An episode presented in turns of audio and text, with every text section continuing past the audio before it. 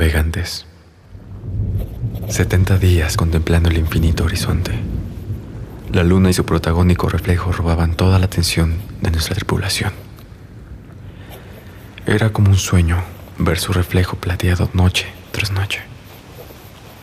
El golpe de la marea en la popa era tan tranquilo que cualquier sonido ajeno distorsionaba el momento.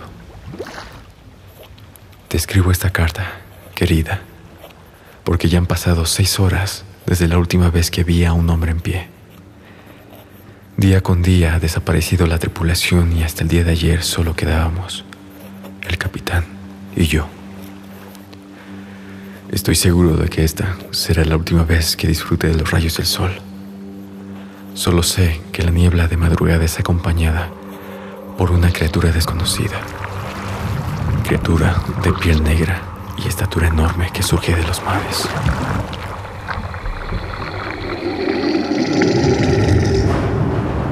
Debo prepararme para la noche. Aún hay reservas de comida, así que prepararé mis últimos platillos. Unas cuantas patatas y pescado fresco era lo último que pensaría que hubiera sido mi último bocado. Pero vaya, ahora se convertirá en el mejor desayuno del mundo. No hay nada más que pueda describirte.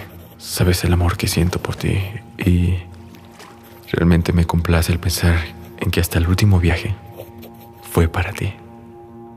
Lamento no poder llegar a tu cumpleaños y darte tu regalo en las manos, pues mi última petición será que las mareas lo lleven hasta la costa, en donde nos conocimos hace muchos, muchos años.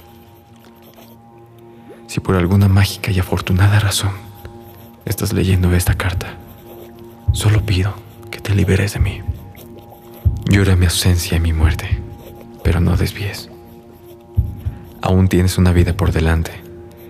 Mi ser estará siempre ahí para acompañarte. Ahora debo preparar todo. La niebla se acerca.